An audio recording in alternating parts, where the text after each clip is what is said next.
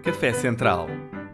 Uma coluna assinada por mim, Henrique Costa Santos, na revista Visão, é um espaço de crítica, análise e palpites sobre a atualidade à mesa do Café Central. Agora em formato podcast e em todas as plataformas, com João Pedro Coelho ao piano e uma máquina de lavar roupa que toca Schubert.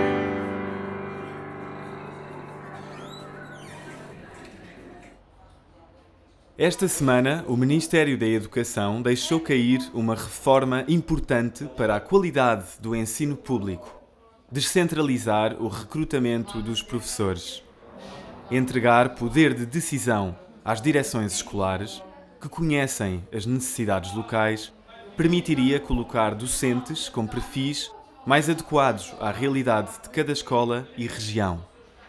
Também melhoraria a vida e a carreira dos professores oferecendo estabilidade. Se assim é, por que terão os sindicatos recusado a proposta do Ministro? A educação é, no campo das políticas públicas, talvez a primeira prioridade de um país evoluído. É a base primordial da igualdade, da cidadania, da sustentabilidade e do crescimento económico. Entre o 25 de abril de 1974 e hoje, Portugal fez um percurso notável a este nível. Nas palavras do diretor de Educação e Competências da OCDE, Andreas Schleicher, Portugal é a maior história de sucesso da Europa no PISA, o teste de referência para comparação internacional do progresso educativo. A centralização da estratégia para a educação foi crucial no sprint pós-revolução para alfabetizar o país promover o acesso básico e apanhar o comboio da Europa num país que o Estado Novo mergulhara no obscurantismo. Foi fundamental e funcionou. Hoje, no entanto, centralizar num gabinete a tomada de decisão sobre questões locais não serve a diversidade do país nem a excelência de um serviço público moderno. Felizmente, aliás, porque é sinal do progresso. A educação em Portugal evoluiu de uma questão de acesso para uma questão de qualidade. E, aqui, há dados inquietantes.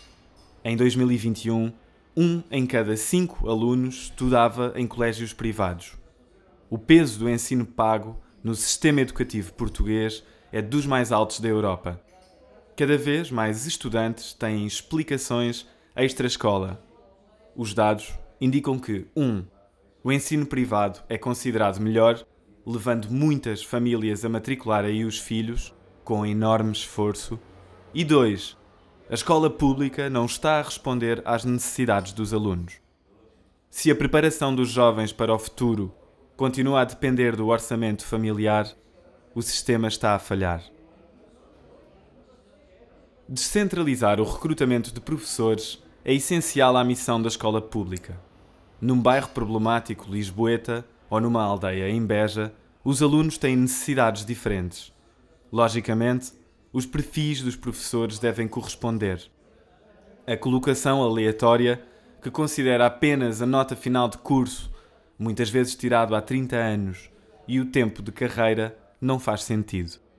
Os alunos precisam de professores adequados ao seu contexto e os professores têm direito à especialização. No sistema atual, um docente que invista em formação complementar, que escreva uma tese sobre determinado contexto ou comunidade, vê essa sua mais-valia ignorada no momento da colocação. Defendo a autonomia das escolas para formar as suas equipas e responder ao ambiente em que se inserem. O método quer-se transparente, pois criem-se mecanismos de controle. Mais, defendo uma margem para a adaptação dos currículos à luz da realidade local, desde que respondendo a uma estratégia nacional bem definida. Não compreendo a posição dos professores neste ponto. De uma classe desvalorizada por décadas de políticas injustas, salários baixos, condenada a uma vida incerta, por vezes nómada, esperar-se-ia o aplauso à medida que traria estabilidade às carreiras e serviria melhor os alunos. Conheço professores em início de carreira que gostariam de poder organizar a sua vida pessoal, familiar e fixar-se num sítio sem a casa às costas. Descentralizar os concursos seria um bom começo. Se é urgente dignificar a profissão, melhorando as condições de trabalho, bem como torná-la atrativa para os mais jovens e qualificados, é incompreensível o imobilismo dos sindicatos nesta matéria. O argumento usado pelos professores contra a proposta do Ministro da Educação, João Costa, é o de que a contratação local promoveria o amiguismo e as cunhas. Como é óbvio, a medida teria de assentar em regulamentação para o prevenir e controlar. Contudo, entrar em guerra sobre a questão, afastando a hipótese sob quaisquer condições, é um erro. Não serve os interesses do país. O sistema hipercentralizado de recrutamento docente é exceção no quadro europeu. Ter como únicos critérios de colocação a nota final de curso e a antiguidade na função, instalam um único critério de desempenho que nada garante sobre a qualidade do serviço e a precariedade agravada para os professores mais jovens, quando se devia estar a trabalhar para atrair novos quadros capazes, motivados e especializados.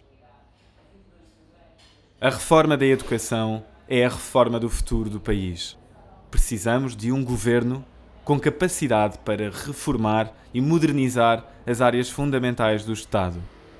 A um governo socialista de maioria absoluta, exige-se a coragem de não meter já os papéis para a reforma. Neste caso, da educação.